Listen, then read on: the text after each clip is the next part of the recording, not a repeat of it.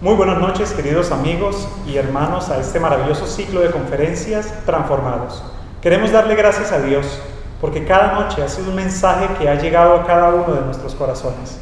Hoy vamos a tocar un tema que radicalmente cambiará nuestra manera de pensar, transformará la manera como nosotros cada día nos asimilamos a nosotros mismos y esa relación maravillosa que tenemos hacia Dios.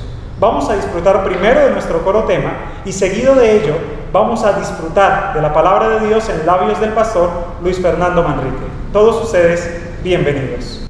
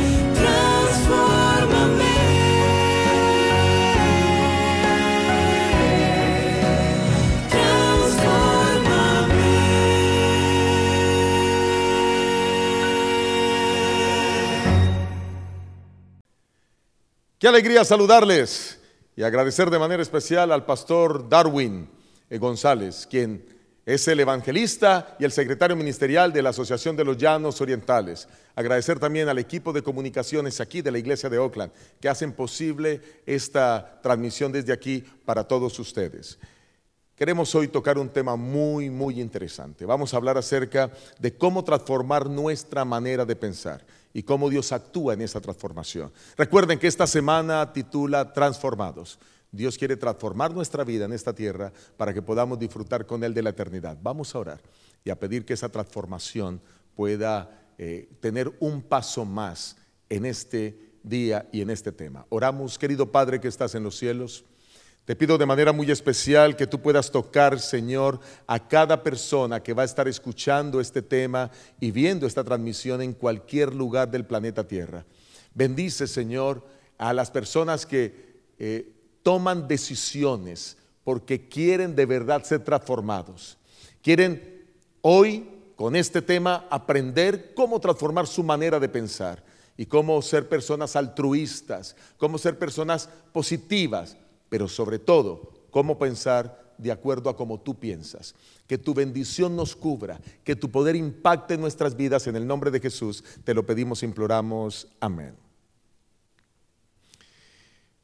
Quiero comenzar diciendo que los estudios científicos calculan que una persona en promedio al día tiene cerca de 60 mil pensamientos diferentes. 60 mil pensamientos. Y de esos 60 mil pensamientos, aproximadamente solamente 12 mil son pensamientos positivos y unos 48 mil son pensamientos pasados o pensamientos negativos.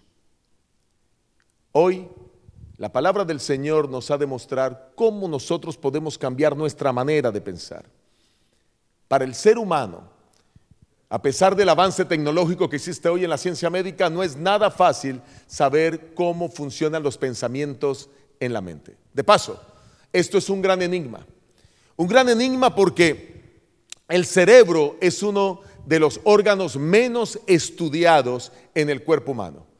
En el año 2013, el presidente Barack Obama aprobó un programa que duraría 10 años con el propósito de estudiar el cerebro humano. Al principio se invirtieron unos pocos millones de dólares, pero el objetivo era invertir cerca de 3 mil millones de dólares en el estudio del cerebro. Hoy esos estudios se están desarrollando y hoy por supuesto sabemos más que en el pasado. Pero la pregunta es, ¿por qué los seres humanos pensamos en forma negativa? ¿Por qué hay pensamientos de maldad en nosotros? ¿Cómo funcionan las tentaciones en nuestra mente? Cómo esos pensamientos llegan a convertirse en acciones y cómo muchas de esas acciones destruyen nuestra vida y la vida de los demás. Si tan solo pudiésemos dominar nuestros pensamientos y pudiésemos hacer que nuestros pensamientos pensaran o fuesen siempre positivos, tendríamos una vida diferente. Muchos de los problemas que tú estás enfrentando hoy no se presentarían en tu vida. Quiero invitarte para que vayas a la Biblia conmigo. Y vamos a mirar este texto que aparece en Proverbios capítulo 23, versículo 7. Proverbios 23, 7. Dice el Señor en su palabra, porque cuáles son sus pensamientos íntimos, tal es Él. La palabra del Señor nos muestra una gran realidad, que así como el hombre piensa, así es y así actúa. Por eso es muy importante que podamos entender cómo poder transformar nuestra manera de pensar. Si, esto es así, como la Biblia lo dice, esta frase acuña muy bien aquí. Dime qué piensas y te diré quién eres. Y es más, quién serás. Ya que nosotros somos exactamente lo que pensamos. Nada tiene más poder en la vida que lo que pensamos. Nada. Porque es que lo que está en nuestro cerebro y los pensamientos son la torre de control de nuestra vida. Es lo que direcciona nuestras acciones. Es lo que permite que algunas personas lleguen lejos en la vida. Es lo que hace que algunas personas quizás no puedan despegar en la vida. Y es lo que hace que otros se sientan sumergidos en sus problemas, sus angustias, en depresiones e incluso en el suicidio. Pensar correctamente requiere el desarrollo de algunos hábitos que por la gracia del Señor esperamos descubrir en este tema. Si sembramos un pensamiento, cosechamos una acción. Si sembramos una acción, cosechamos un hábito. Si sembramos un hábito, cosechamos un carácter. Y si sembramos un carácter, cosechamos un destino. Y en este caso, pues un destino eterno. ¿Esto qué quiere decir? Que si nuestros pensamientos son positivos y buenos, pues nuestros hábitos de igual manera serán así. Y por consecuencia nuestro carácter también será positivo y bueno y nuestro destino indudablemente será bueno también. Pero si lo que cosechamos nosotros o lo que sembramos son pensamientos negativos y permitimos que nuestra mente los procese, los digiera, los estimule, entonces esos pensamientos negativos se harán cada día más grandes y por consiguiente tendremos hábitos negativos que a su vez se convertirán también en un carácter negativo y por supuesto un proceder, una vida llena de cosas malas y negativas. La palabra de Dios nos muestra que los pensamientos son muy importantes para Dios. Miren, la palabra pensamientos aparece por lo menos 52 veces en la Biblia. Eh, yo uso la versión Reina Valera del 95. Y de esas 52 veces que aparece, prácticamente todas se dedica a hablar acerca de los pensamientos de los hombres. Poco habla de la manera como Dios piensa. Pero aunque sí nos deja ver unas vislumbres de los pensamientos divinos, Él lo que quiere, Dios lo que quiere es que nuestros pensamientos puedan cambiar y ser transformados. Vamos a entrar entonces ahora a analizar cómo piensan los hombres.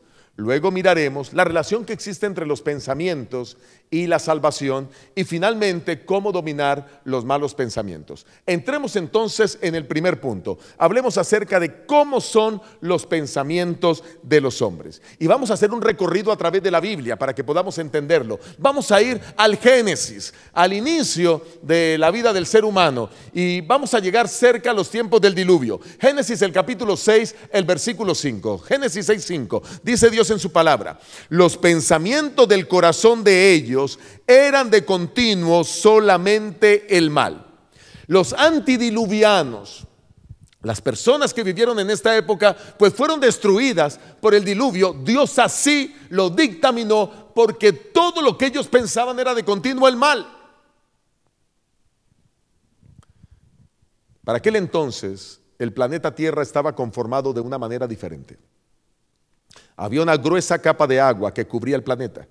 Eso impedía que los rayos ultravioleta del sol llegaran a la Tierra y afectaran a los seres humanos. Pero esa condición atmosférica, teniendo esa capa de agua que circundaba toda la Tierra, la Biblia dice que en la creación Dios separó las aguas de las aguas y que habían aguas arriba y aguas abajo.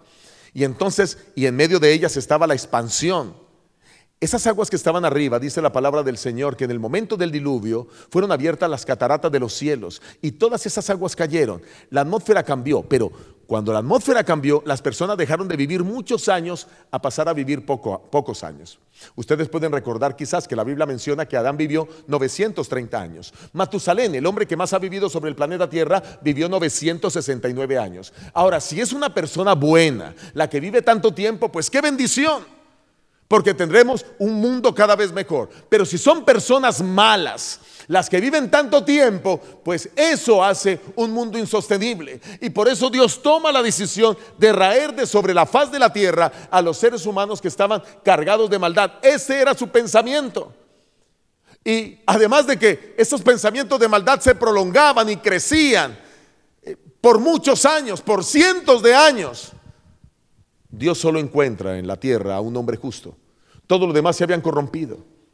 Porque lastimosamente la maldad es fácilmente imitada por otros. Eh, se puede coaccionar a otras personas a hacer lo malo y de esa manera se difunde por doquier. Eso pasó en tiempos del diluvio. Pero el Señor salva a Noé, Salva, por supuesto, a su familia, a sus hijos y a sus esposas, y con estas ocho nuevas personas comienza una nueva creación. ¿Cómo eran los pensamientos entonces, antes del diluvio? Eran de continuo solamente al mal. Incluso la palabra de Dios muestra que la tierra estaba cargada de violencia.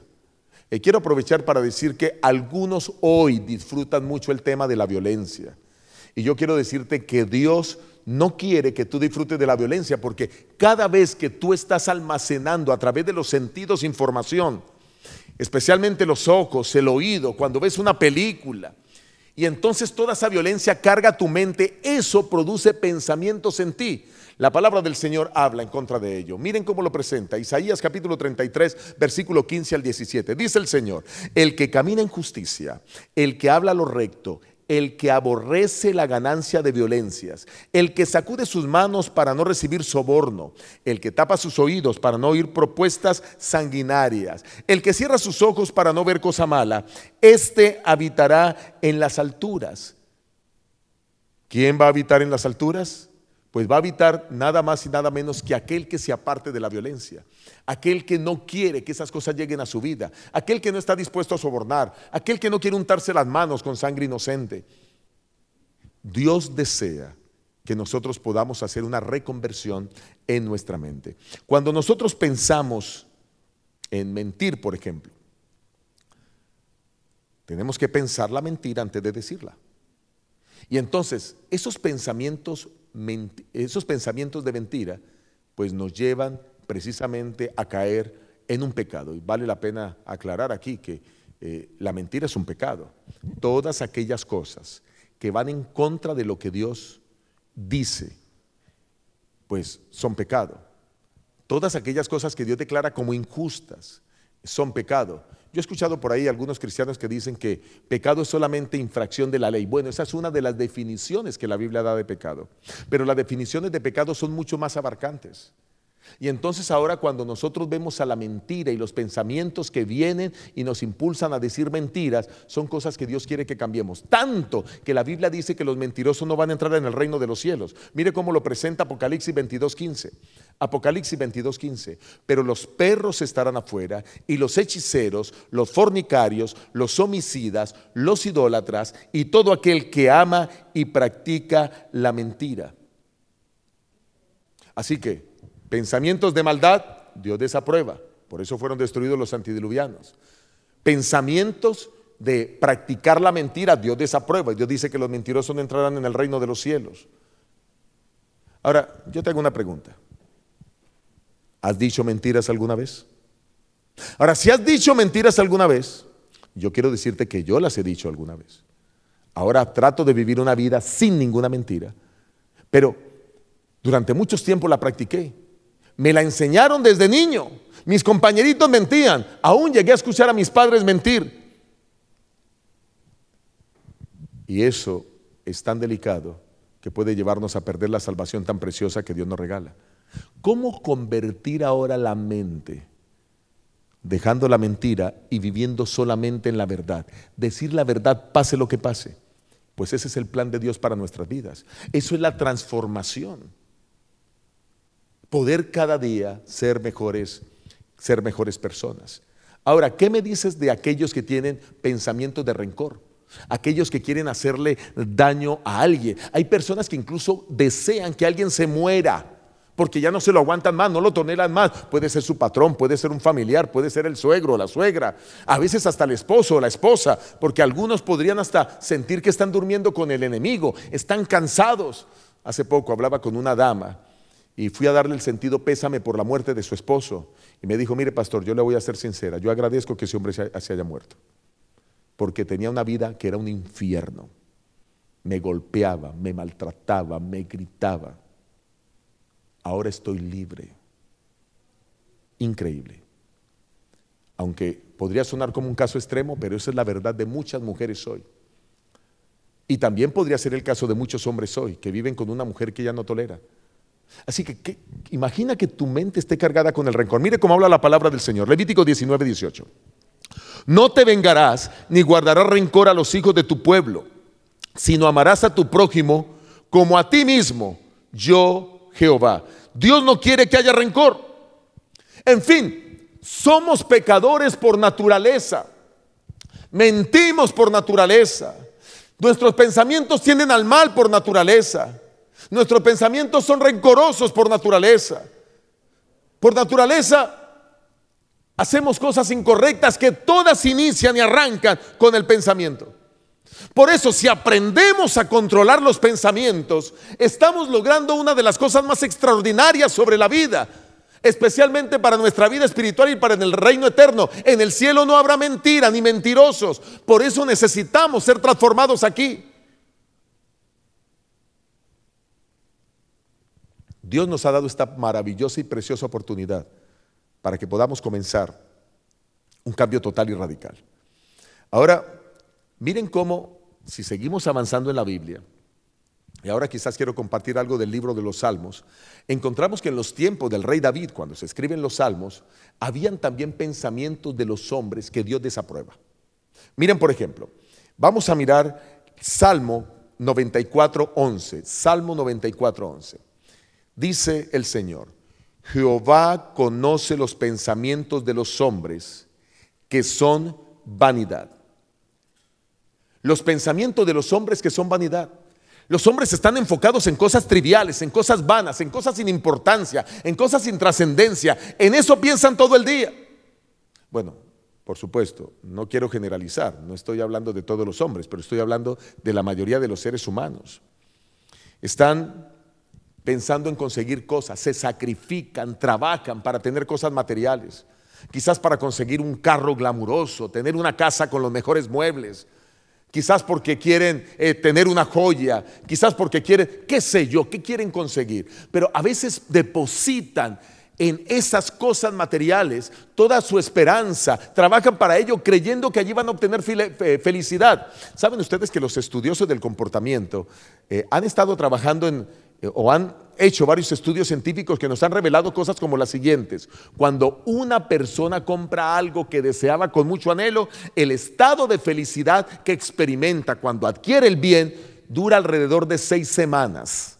Pero después de las seis semanas, la persona vuelve al mismo estado que tenía antes de adquirir el bien. Por eso tenemos compradores compulsivos que compran una cosa y luego quieren comprar otra y luego quieren comprar otra y luego quieren comprar otra porque el comprar esas cosas es lo que permite que puedan mantener cierto, cierto estándar de felicidad. Pero no es eso lo que Dios quiere, porque en lugar de haber puesto la mente en las cosas espirituales que dan felicidad duradera, la han puesto en cosas que son efímeras, que pasan, que desaparecen.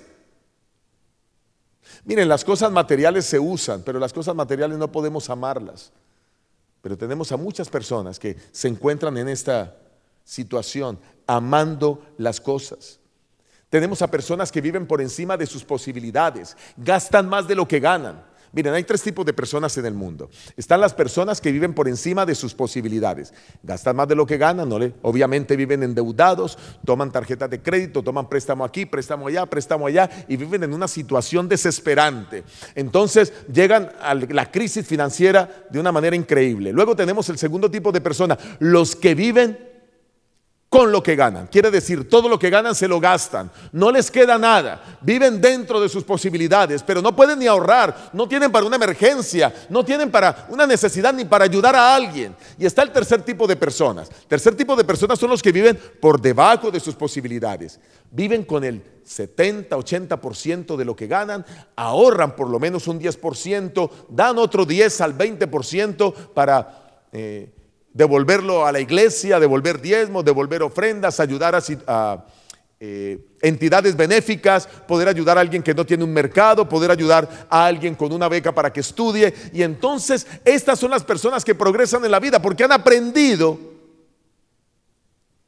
que lo que piensan es lo que finalmente los lleva a sus acciones. Por eso no pongas tu mente ni tus pensamientos en las cosas vanas que hoy vienen y luego se van. Las cosas más simples de la vida son las más valiosas. El aire que respiramos no cuesta nada, disfrútalo. Un atardecer, disfrútalo. Esos atardeceres de los llanos orientales tan espectaculares, esos amaneceres increíbles, Ustedes tienen algo allá que nosotros no podemos disfrutar aquí en los Estados Unidos. Tienen unos ríos espectaculares donde puede uno irse a bañar en aguas cristalinas, ríos que nadie ha contaminado. Yo quiero dar las gracias a Dios por esas cosas que nos da y que no cuestan nada. Disfrute, disfruta de el abrazo y el beso de tu esposa, el abrazo de tus hijos, momentos en familia, una sonrisa con alguien a que queremos una llamada telefónica para sonreír y recordar viejos momentos. Esas son cosas que no cuestan y tienen el mayor valor. Eso es lo que trae felicidad a las personas, no, no, no, no las cosas materiales. Miren, por ejemplo, hay personas que ahora están enfrentando esta pandemia y han muerto por la pandemia. Imaginen por, por ahora un hombre que tenía mucho dinero, que fue contagiado por el COVID-19 experimentó la enfermedad. Todo el dinero del mundo no le alcanzó o no es posible o no le sirve para nada para conseguir algo que es totalmente gratis. ¿Y qué es lo que es totalmente gratis? El aire. Murió porque le faltaba aire. Por eso debemos centrarnos a disfrutar esas cosas sencillas de la vida que Dios nos regala. Por ello es bueno que nos hagamos la pregunta. ¿En qué piensas tú la mayor parte del día? ¿Qué es lo que absorbe tus pensamientos? Y ahora podrás entender que quizás debe haber un replanteamiento en las cosas que pasan por tu mente. Pero la Biblia nos sigue mostrando casos de los pensamientos. Miren, por ejemplo, en tiempo del profeta Elías en el monte Carmelo. Primera de Reyes, capítulo 18, versículo 21, dice el Señor, en el monte Carmelo, ¿hasta cuándo claudicaréis ceder vosotros entre dos pensamientos? Si Jehová es Dios, seguidle. Si Baal, id en pos de él. Y el pueblo no respondió palabra. Miren qué tremendo error cometió el pueblo de Israel. Estaba despreciando a Dios. Estaba despreciando las cosas buenas que el Señor les daba. Y por eso les está diciendo aquí, tú tienes que tomar una decisión, le está diciendo Elías al pueblo. Y yo te estoy diciendo a ti en esta hora, toma una decisión. ¿Qué vas a hacer con tu vida? ¿Vas a decidir seguir las cosas vanas? ¿O vas a decidir seguir a Dios, quien te puede dar felicidad total y solucionar todos tus problemas en la vida?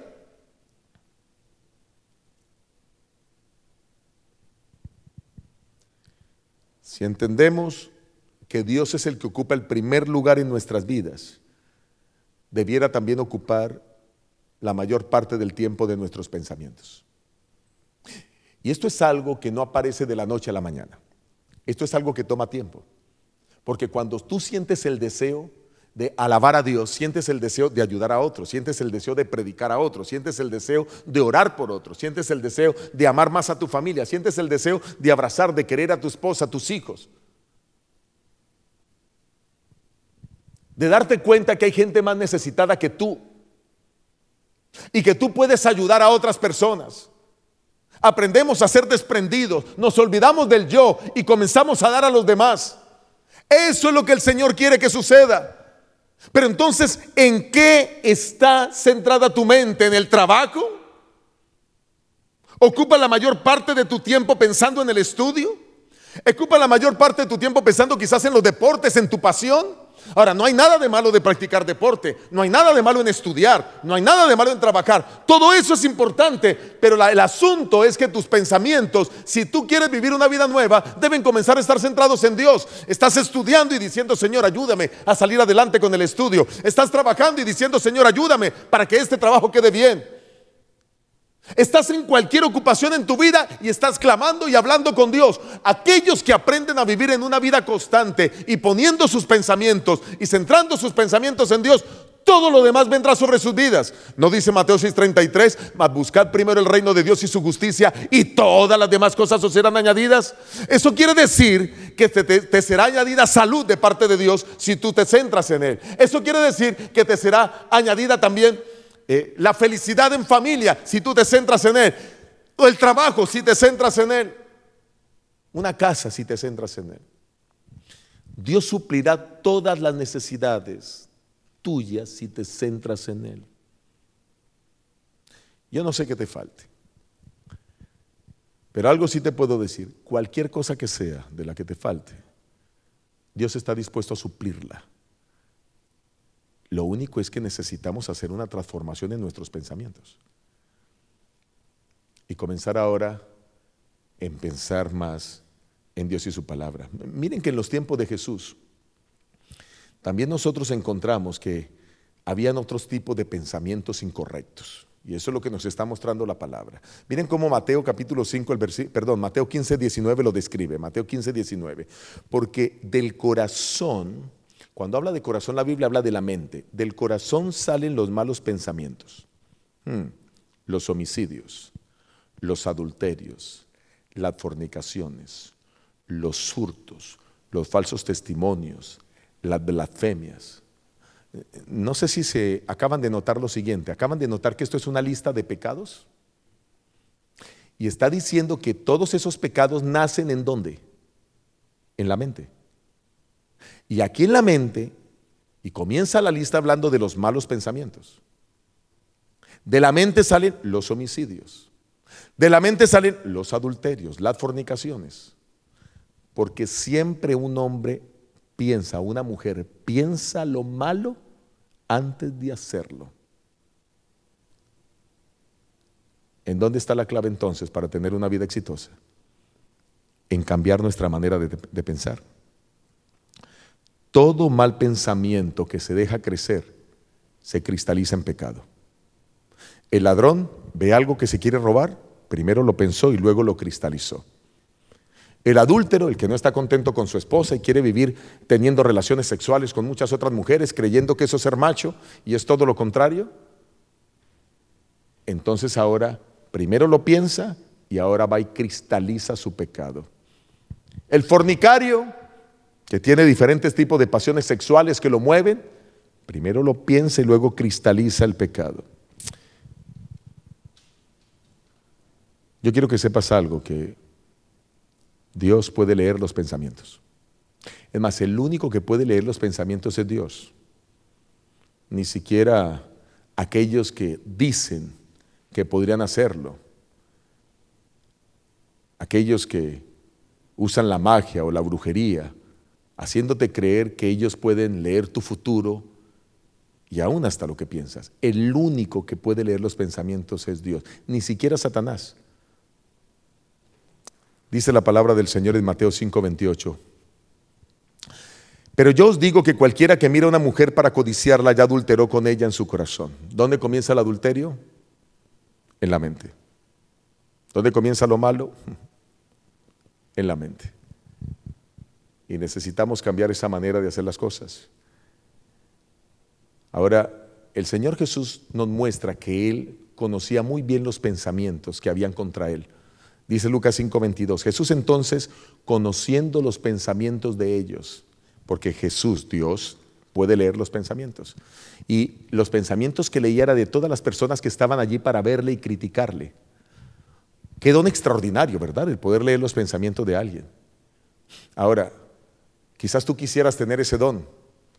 ¿Qué piensan los demás de ti? Bueno, quizás te defraudarías porque algunas personas a veces piensan cosas malas de nosotros y no las dicen.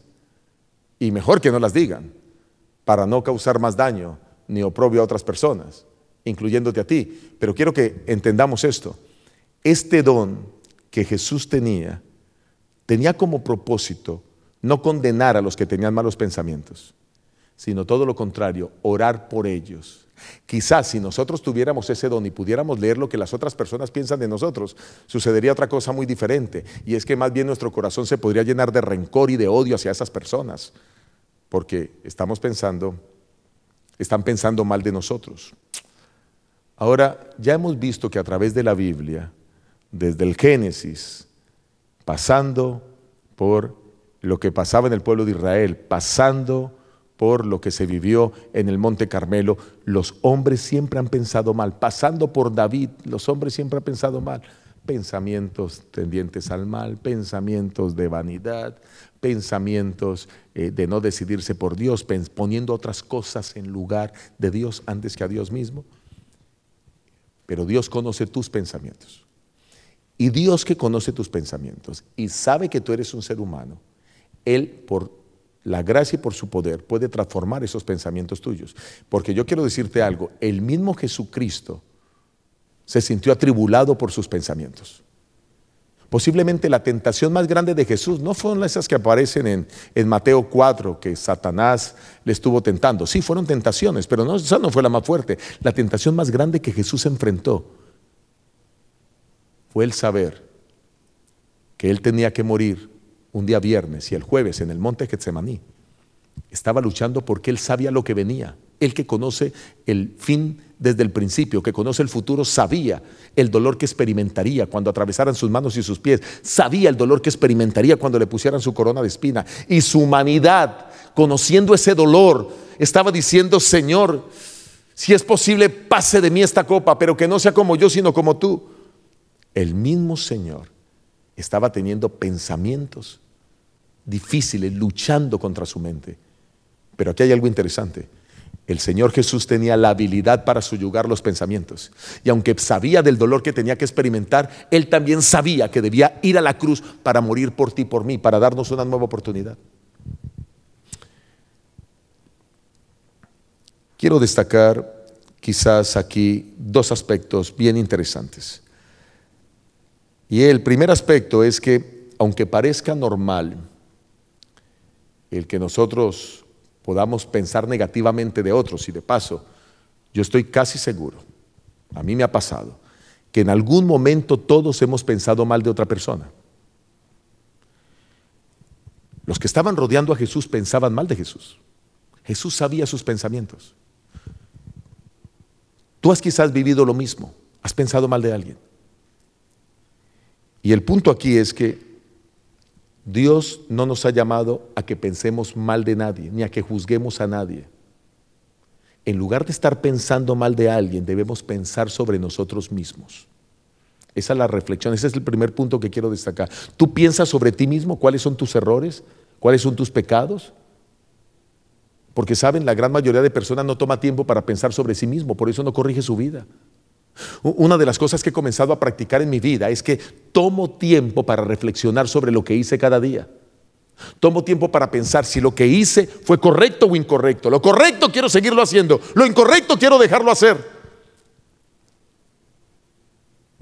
No pienses mal de los demás, piensa sobre ti. Número dos, el hablar mal de los demás es un asunto que te trae tristeza, dolor, y aunque voy a hablar más en detalle de eso mañana en el próximo tema, quiero decirle que Dios no desea que lo hagamos. La palabra del Señor muestra que es pecado criticar, que es pecado murmurar, que es pecado difamar, que es pecado permitir que otra persona nos hable mal de los demás. Todo eso, vuelvo y digo, mañana ampliaremos ese concepto. Pero la Biblia prohíbe tajantemente esos comportamientos. Entonces, ¿qué debo hacer? Cada vez que venga un pensamiento negativo a mi mente, soy yo el que lo controlo. Voy a presentarlo de esta manera. Vamos a suponer que estoy, llegó un pensamiento negativo a mi mente sobre otra persona y quiero criticarlo y tengo a alguien al lado precisamente porque acabo de mirar a esa persona haciendo una acción, así que la tengo al lado y le digo, mira, ¿ya viste lo que este hice? Es lo que este hizo. Lo primero que hice fue pensarlo, lo segundo que hice fue decirlo. Si yo pienso y digo, no, Dios dice en su palabra que no debo pensar mal de nadie ni criticar a nadie, aunque tenga aquí el deseo de hacerlo, digo, no lo voy a hacer, voy a guardar mi lengua. ¿Qué fue lo que hice en ese momento? Controlé mi pensamiento. El hombre que quizás siente la tentación de mirar a una mujer eh, de una manera inapropiada. Ese hombre ahora controla su pensamiento y dice, no, no, no, yo tengo que pensar es en mi esposa, no puedo estar pensando ni mirando a esa mujer. Señor, perdóname, ayúdame, porque yo quiero hacer lo correcto delante de tus ojos. Cada vez que una persona hace eso y domina un pensamiento, está desarrollando un hábito.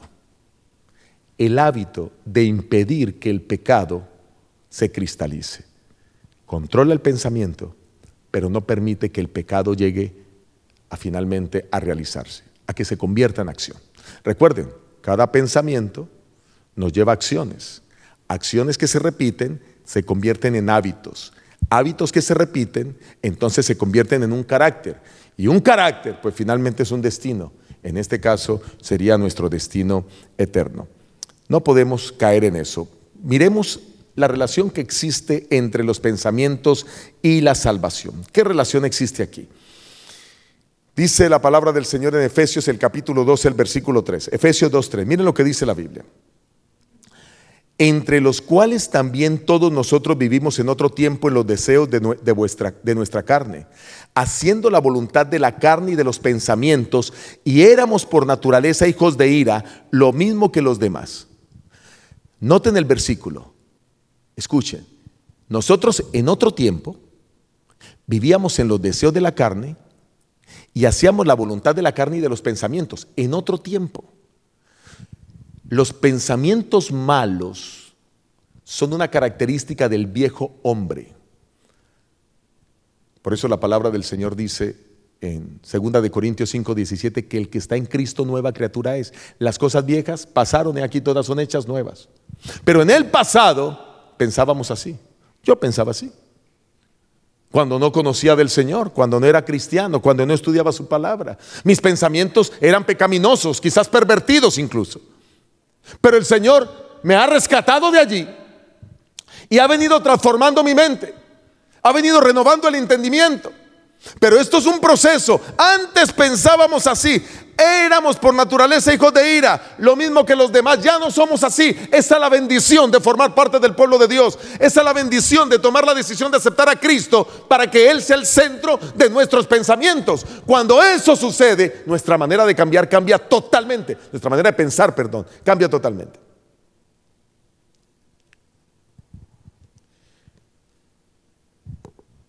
Ya el seguir los pensamientos negativos pasa a ser solo cosa del pasado. Antes vivíamos bajo el control de los malos pensamientos, pero ahora vivimos bajo el poder del Espíritu Santo, quien dirige nuestras vidas. Eso quiere decir que sí, los pensamientos tienen mucho que ver con nuestra salvación. Incluso los pensamientos pueden llevarnos a la condenación, a la pérdida de nuestra vida eterna. Miren cómo lo, lo presenta Jeremías 4:14. Escucha. Lava tu corazón de maldad, oh Jerusalén. Palabras del profeta Jeremías a la ciudad de Jerusalén. Para que seas salva. ¿Hasta cuándo permitirás en medio de ti los pensamientos de iniquidad? ¡Wow! E, eso quiere decir que debemos desalojar los pensamientos malos de nuestra vida. Bueno, esto es lo que hemos estado mirando a lo largo de este estudio de la Biblia. Son las palabras de Dios a Jerusalén. ¿Hasta cuándo seguirás pensando mal? Ahora yo te hago una pregunta. Tú le pides perdón a Dios por tus pecados, ¿verdad? Seguramente sí. Si no lo haces, ya llegó el momento de que comiences. Cada vez que cometes una mala acción, cae de rodillas, pídele perdón a Dios. Pero, ¿le has pedido perdón a Dios por tus malos pensamientos? Uy, Señor, perdóname por este pensamiento que acabó de pasar por mi mente. Cuando tú involucras a Dios en tus pensamientos, sin importar cuán sucio ese pensamiento haya sido. Y cuando le pides perdón a Dios por ese pensamiento, estás desarrollando un hábito que te mejorará la vida desde aquí para siempre. Controlar los pensamientos. Dios tiene un plan precioso para ti y quiere ayudarte a que ese se consiga. Un texto más, hablando acerca de esto. Isaías 55, 7, dice el Señor, deje el impío su camino y el hombre inicuo sus pensamientos. Y vuélvase a Jehová, el cual tendrá de él misericordia, y al Dios nuestro, el cual será amplio en perdonar. Mire lo que hay que dejar. Hay que dejar el mal camino y hay que dejar los malos pensamientos, y Dios perdonará. Eso quiere decir que los pensamientos malos también son pecado, así los ve Dios. Wow, quizás no lo habías visto de esa manera, pero bueno, es lo que la Biblia dice. Y yo quiero invitarte, por la gracia del Señor, a a subyugar esos pensamientos delante de Dios. ¿No eres tú de los que en algún momento está de rodillas orando? Y cuando estás orando te piensan, te llegan a tu mente otros pensamientos que dañan tu oración, que interfieren con tu oración. Y comienzas a pensar en el trabajo de mañana, en lo que tienes que hacer de mercado mañana. ¿No te ha pasado eso? Pues yo quiero decirte que si tú estás orando y esos pensamientos llegan, ahora es el momento para que apliques la técnica de control de pensamientos. Y la técnica es muy sencilla. Involucra a Dios. Señor, mira lo que estoy pensando. Perdóname por desviarme del sentido de la oración. Y permite, Señor, ahora que mis pensamientos puedan reenfocarse en ti. Cada vez que llega un mal pensamiento, debemos, por la gracia de Dios, manejarlos así.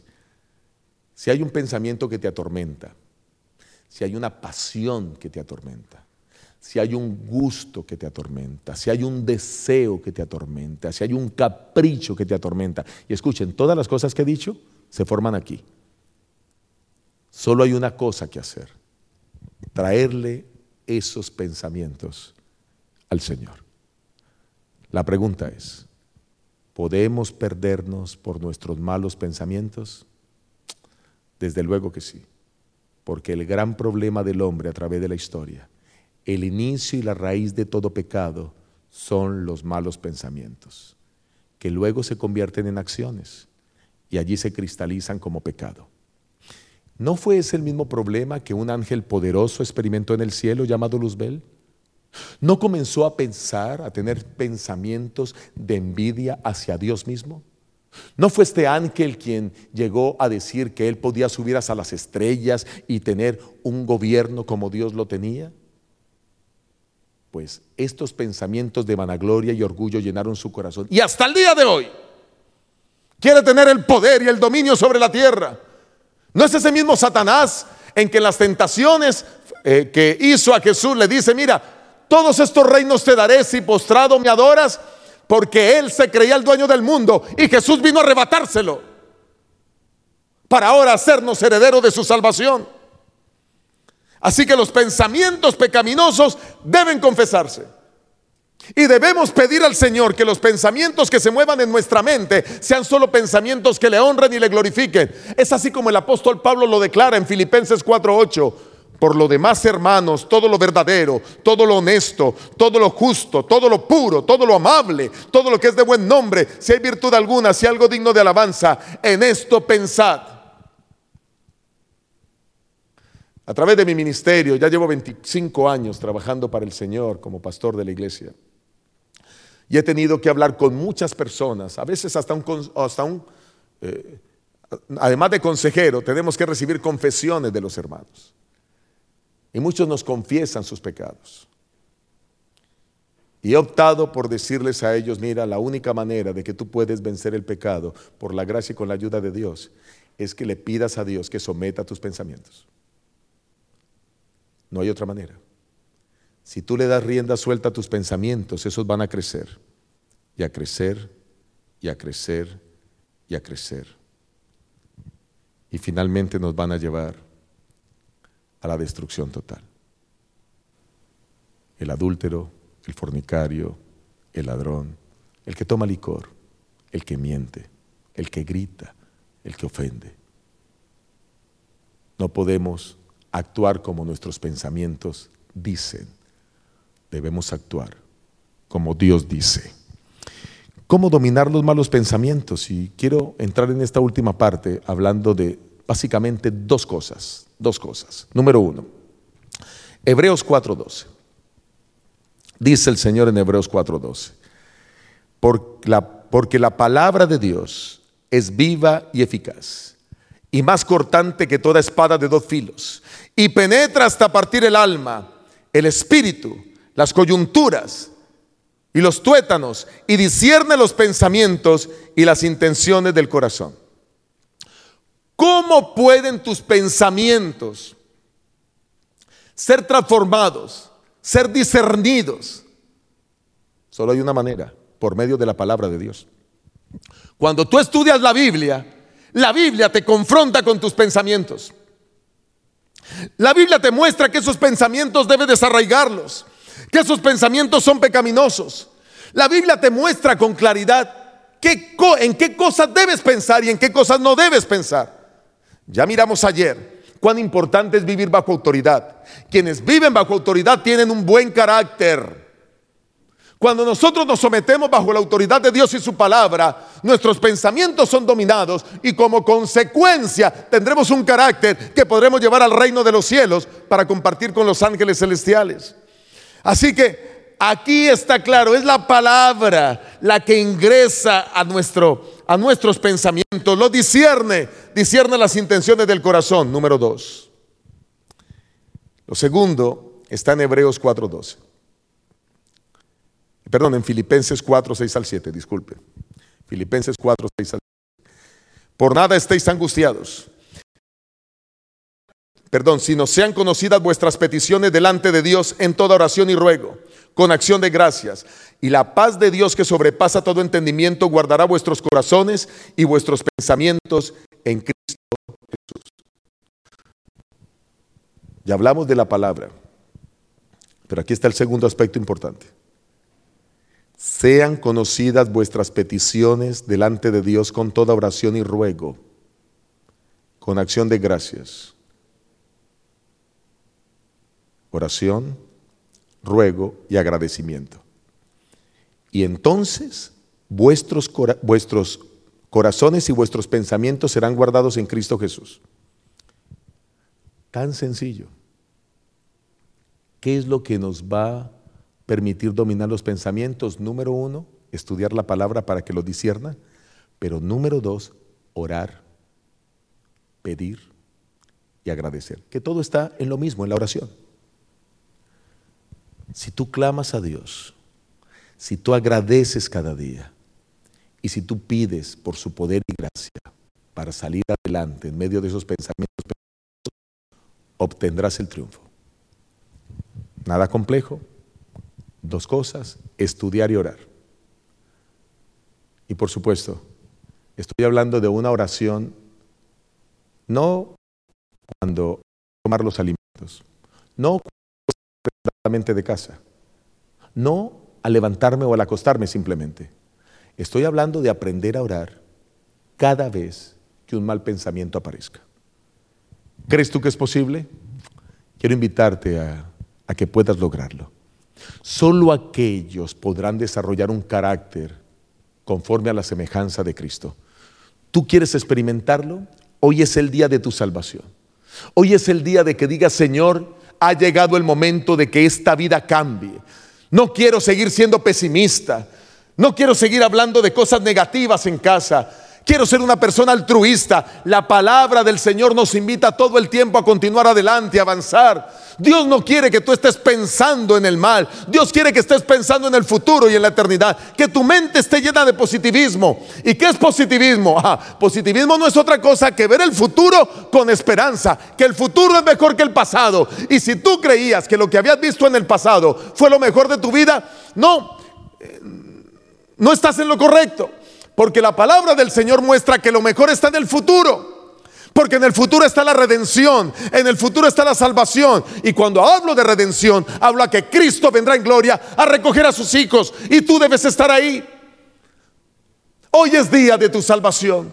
Ven a decirle al Señor, Señor, ayúdame, transforma mis pensamientos. Ven a decirle al Señor, Señor, cada vez que venga un mal pensamiento, ayúdame a recordar que debo incluirte, que debo clamarte para que tú los domines y para que de esa manera mis, mis pensamientos se conviertan en acciones pecaminosas, o mejor, mis malos pensamientos no se conviertan en acciones pecaminosas. Pero también ayúdame el futuro. Las personas que viven en depresión es porque están enlazados a su pasado. No quieren desarraigarse de aquella situación que vivieron, que les hizo, le generó dolor, que les generó cerrados allí. Yo te animo a que sueltes tu pasado y te animo a que vislumbres un futuro lleno de esperanza. Pero para eso debes pensar como el Señor quiere, en todo lo bueno, en todo lo justo. Ha quedado claro. Ahora es momento de tu decisión. Quiero decirte que el sábado cuatro personas en Acacias tomaron la decisión de entregar su vida a Cristo a través del bautismo, porque ellos quieren cambiar su manera de pensar. Ya no quieren estar más aferrados a su pasado. Quieren pensar en un futuro promisorio, un futuro que los llevará triunfantes al reino de los cielos. Yo quiero invitarte a que tú hagas planes de entregar tu vida a Cristo. ¿Y sabes por qué? Porque el que está en Cristo nueva criatura es. Eso es lo lindo del bautismo que aquellas personas que se bautizan mediante este símbolo precioso que el Señor dejó en la tierra y que le permitió a Juan el Bautista que fuera el difusor y el implementador de ese rito extraordinario, dejó claro que todo aquel que es bautizado en el momento del bautismo simbólicamente decide dejar atrás su pasado y comenzar una vida nueva. Y yo te invito a que comiences una vida nueva ahora. Te invito a que digas, Señor, ayúdame, yo quiero entregar mi vida a ti. Me gustaría ser bautizado, me gustaría formar parte de tu iglesia. Yo quiero invitarte a que tú coloques tu nombre en el chat Escribe tu nombre y dile, Señor, yo quiero cambiar mis pensamientos, ayúdame. Escríbelo ahora, Señor, quiero cambiar mis pensamientos, ayúdame. Hay un grupo de oración que estará orando por ti, pero también escribe tu nombre y di, yo quiero ser bautizado, ayúdame a tomar la decisión de nacer de nuevo. El Señor te va a ayudar. Y si quieres, escribe tu número telefónico allí. Un grupo de pastores se va a contactar contigo. Te va a llamar porque quiere orientarte, ayudarte a que tomes pronto tu decisión. Allí en los llanos tenemos lugares preciosos para poder realizar una ceremonia bautismal. Hay ríos, quebradas extraordinarias. Así que hoy toma tu decisión, haz un alto, no más una vida esclavo de, un, de, de la maldad, de pensamientos inicuos. Ahora quiero ser una persona con pensamientos que solo me guíen a la eternidad. Que Dios te bendiga. Quiero orar por ti, para que el Señor pueda obrar un milagro de transformación total en tu mente y en tus pensamientos. Oramos, querido Padre. Mira este grupo de personas que ha estado escuchando este tema. Aquí hay personas que viven esclavas de sus pecados porque sus pensamientos, Señor, crecen y crecen tendiendo al mal. Yo te pido que tú puedas perdonar, Señor, a cada persona que experimenta esos malos pensamientos. Permite que desarrollando, Señor, esta simple técnica que tu palabra nos ha mostrado, que es subyugar cada pensamiento malo a ti, traerlo a ti y tú puedas transformarlo. Permite, Señor, que cada vez que un mal pensamiento venga, como dice tu palabra, oremos a ti y tú puedas refrenarlo por el poder de tu Espíritu. Permite, Señor, que tu palabra nos muestre con claridad en qué cosas debemos pensar y en qué cosas debemos pensar. Señor, hoy hay personas que están en ser bautizadas. Potencializa sus pensamientos positivos para poder estar en el reino de los cielos. Tu palabra dice en Marcos 16, 16, el que creyere y fuere bautizado será salvo. Permite que estas personas así lo sientan y lo experimenten para que puedan ser salvos, Señor. Los malos pensamientos pueden fraguar nuestra perdición, pero los pensamientos, Señor, en entregar nuestras vidas a ti a través del bautismo, construyen nuestra Perdona cada pecado. Límpianos y que eso sea cuestión del pasado. Y ahora, Señor, ayúdanos a vivir una vida nueva, dominando nuestros pensamientos en ti. Ahora muchos van a estar escribiendo en el chat. Tócales, Señor, para que tomen decisiones para vida eterna. En el nombre de Jesús te lo pedimos y te lo imploramos. Amén. Amén. Dios te bendiga, Dios te guarde. El tema de mañana transforma tu manera de hablar. ¿Es posible cambiar nuestra manera de pensar? Sí, con la ayuda de Dios. Y es posible cambiar nuestra manera eh, de pensar, desde luego. Que Dios te bendiga, que Dios te guarde.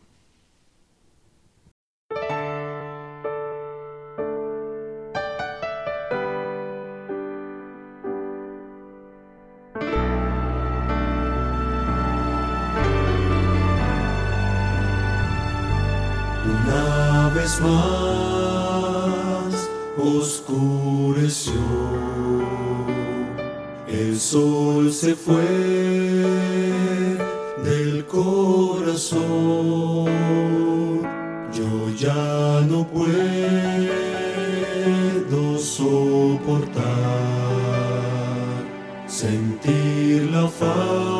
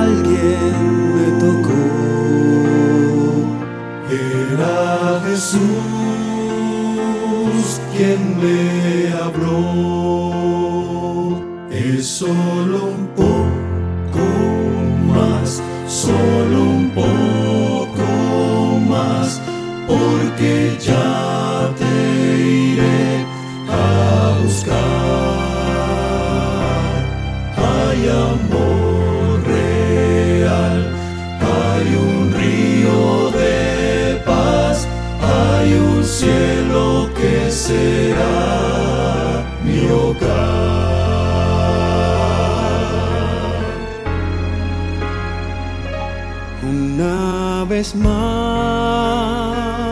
amaneció el sol de fe en mi nación.